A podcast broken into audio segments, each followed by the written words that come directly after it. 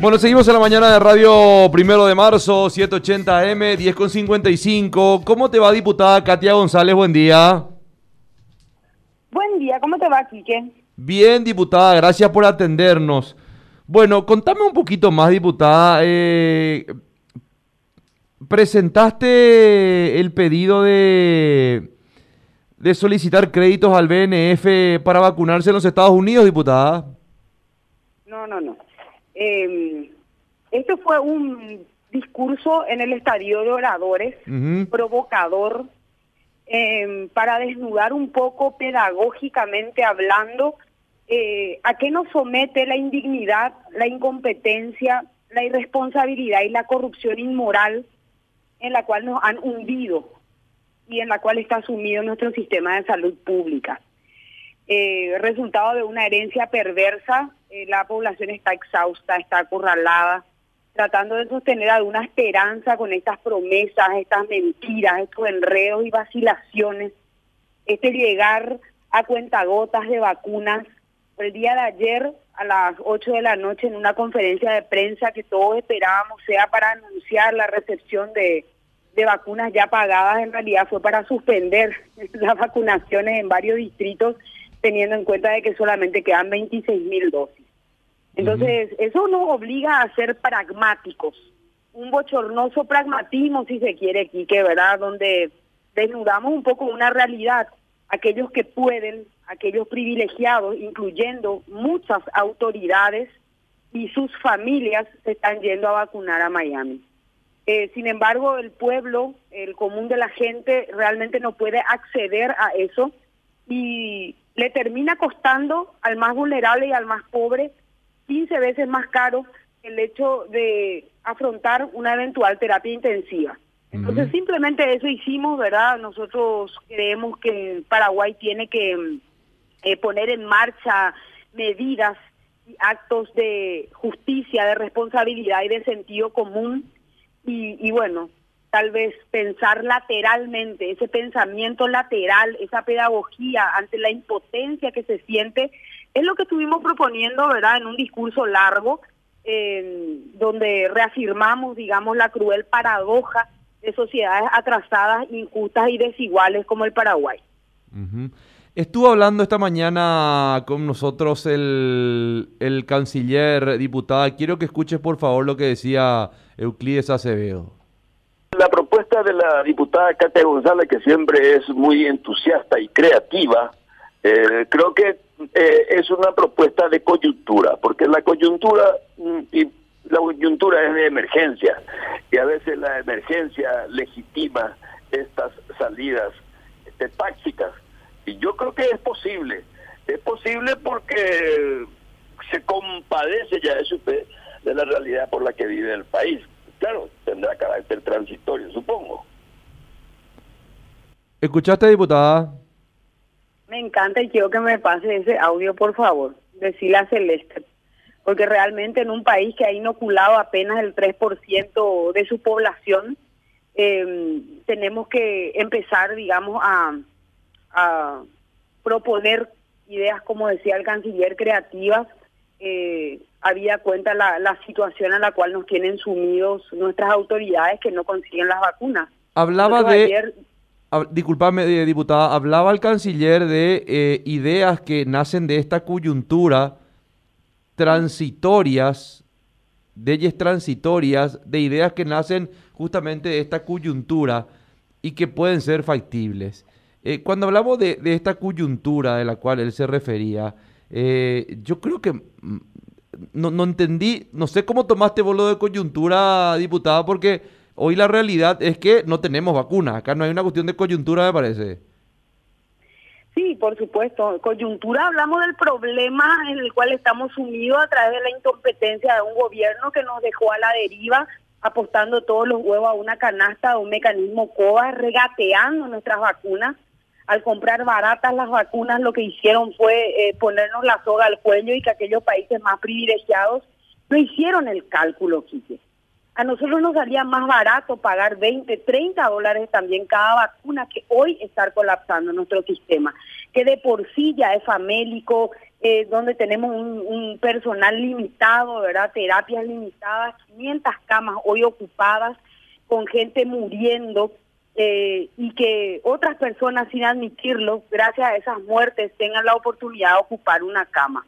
Esto es lo que está pasando hoy en nuestra realidad nos sale, eh, en lugar de ocuparse en defender la salud, lo que hizo como una ruinosa estrategia el gobierno de Mario Abdo Benítez es combatir la enfermedad. Y eso tiene sus bemoles. Es muy diferente defender la salud con la inoculación, con la vacunación masiva, que enfrentar y combatir ya la enfermedad en el hospital. Entonces tenemos que, eh, hacer accesible no solamente a los grandes privilegiados, el hecho de poder tramitar visas especiales apelando a, qué sé yo, a esta amistad incondicional que siempre manifiesta y exhibe el gobierno de los Estados Unidos. El presidente de la República debe salir de su modorra, de su depresión constante, de su desconexión con la realidad y amar a, al presidente de Estados Unidos hoy, no solamente para intentar de que las 80 millones de vacunas que él mismo anunció en su cuenta de Twitter que iban a ir a parar a los países eh, menos desarrollados y que no están eh, vacunando a su población, sino también para ver si se pueden tramitar esta suerte de fogapi de vacunas, ¿verdad? Eh, irnos, vacunarnos y venir, bueno, humanitario, qué sé yo, ¿verdad? Pero lo que no podemos seguir es inactivos ante la situación que hoy estamos viviendo, Quique. Sí, eh, el, el, tema vacunas, eh, si uno se pone a analizar, eh, estábamos haciendo un poco de numerología diputada y las vacunas, las que van a llegar inclusive este, este domingo, según el canciller, llegarían 250 mil dosis. Las vacunas de donación hasta el momento son mayores a las vacunas compradas y pagadas en su totalidad. O sea, es un análisis que, que da pena realmente. Sí, nosotros eh, expusimos en un cuadro la rendición de cuentas de la Comisión Bicameral de Control y efectivamente hemos pagado ya por 7 millones 300 mil dosis, eh, de las cuales solamente 192 mil dosis hemos recibido y en donaciones ya vamos por los 213 mil. O sea que inclusive las vacunas donadas superan las vacunas adquiridas por el Paraguay en una situación vergonzosa, inexplicable, de contratos aparentemente leoninos, en donde nos dejamos estimar por, por las empresas a las cuales hemos pagado. No entiendo yo cómo eh, firmamos un contrato de que nos van a proveer la vacuna cuando se les ocurra, Pico. Y Como esos contratos están cerrados bajo siete llaves, no podemos acceder a las condiciones.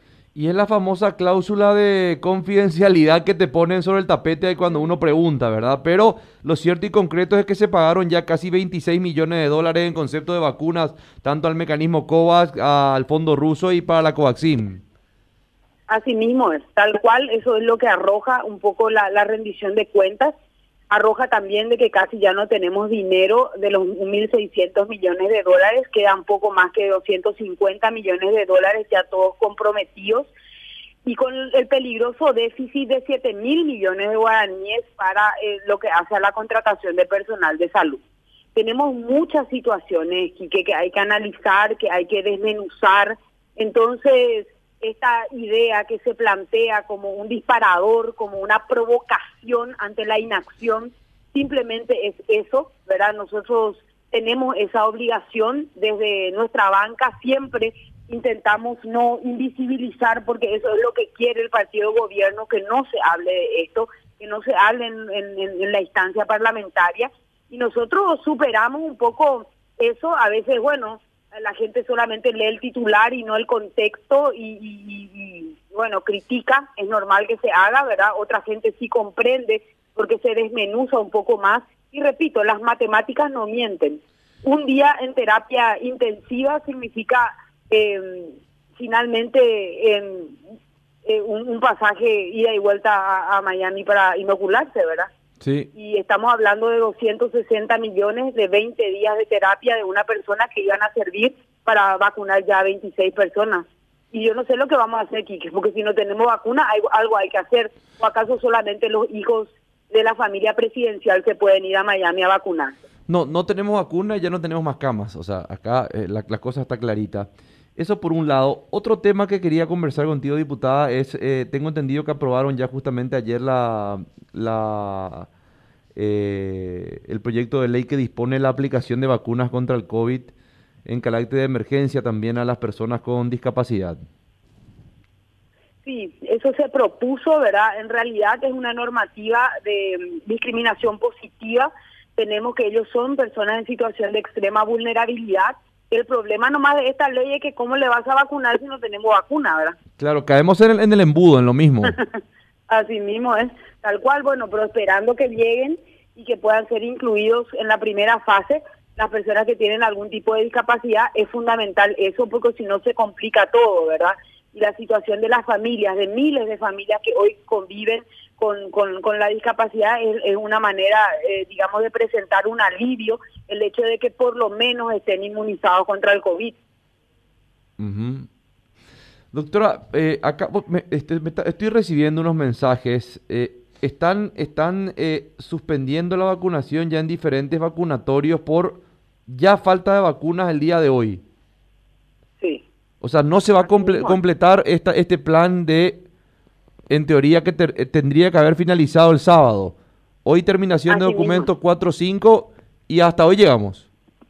Hasta hoy llegamos y ya no llegamos luego en San Pedro, en Villarrica, en El Chaco. Eso, todos esos lugares ya se suspendió luego ayer.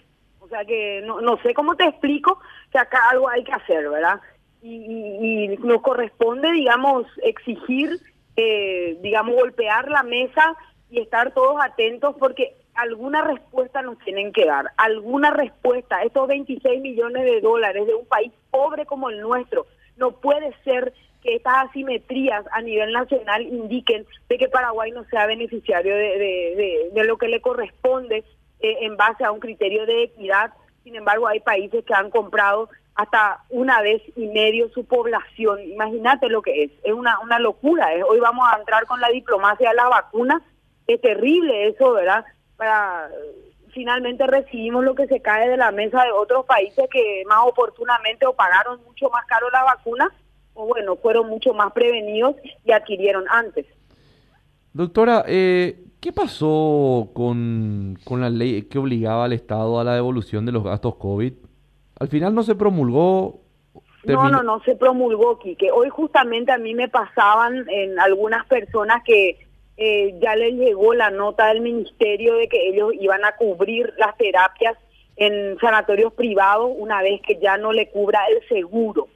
Entonces se está aplicando, Quique, ¿verdad? No sé cuánto va a resistir, porque el problema siempre son los fondos, pero por el momento la gente que solicita en un trámite, hay que decirlo, que no reviste mayor complejidad, hay que llenar en un correo electrónico, hace falta mayor difusión, eh, el diagnóstico, eh, cuáles son, eh, digamos, los compromisos, ya sea terapia intensiva o, lo que se esté necesitando, y en cuatro días más o menos te responde el ministerio y es retroactivo, o sea que te dice, bueno, a partir de, del día de tu solicitud ya se realiza la cobertura, se está haciendo, Quique.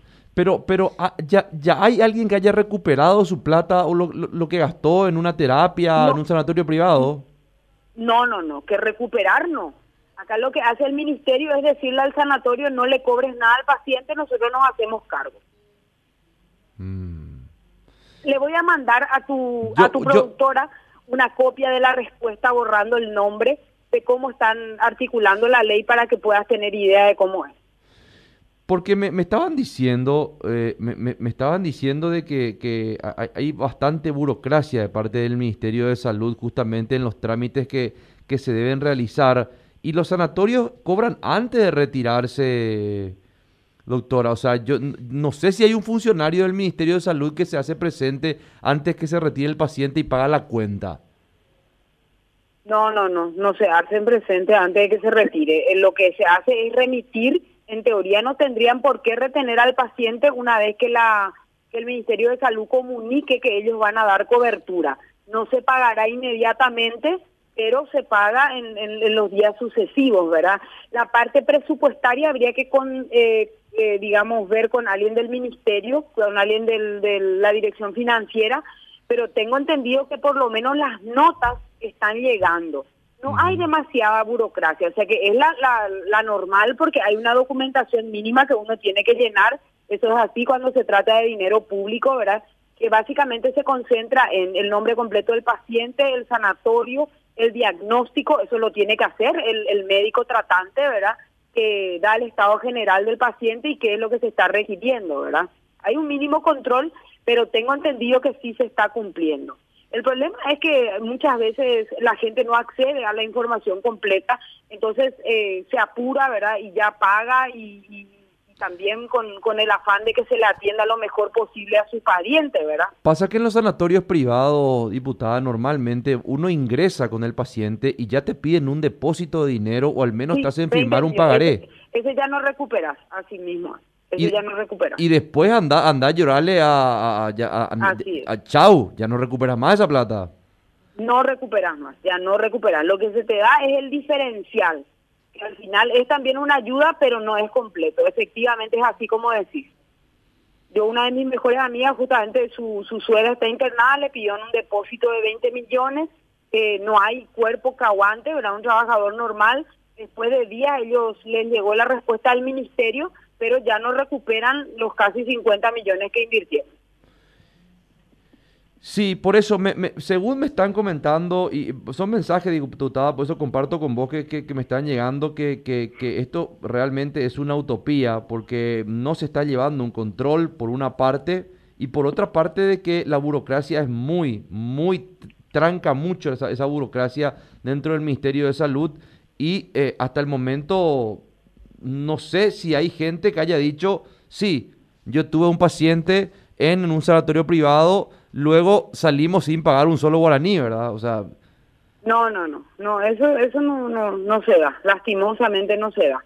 Eh, efectivamente hay que pedir explicación al ministerio, la ley es clara, la ley habla de que la cobertura es 100%, ¿verdad? Eh, sin embargo, bueno, ellos tienen sus criterios eh, funcionan de una manera lenta y calculo que los recursos son limitados y se trata más o menos de distribuir, ¿verdad? No, no, no, no tengo idea cómo están implementando. Bueno, diputada, muy agradecido por la comunicación. Igualmente, Quique, y un abrazo grande y a seguir únicamente denunciando, gritando fuerte, porque es necesario y perentorio el tema de las vacunas en el Paraguay.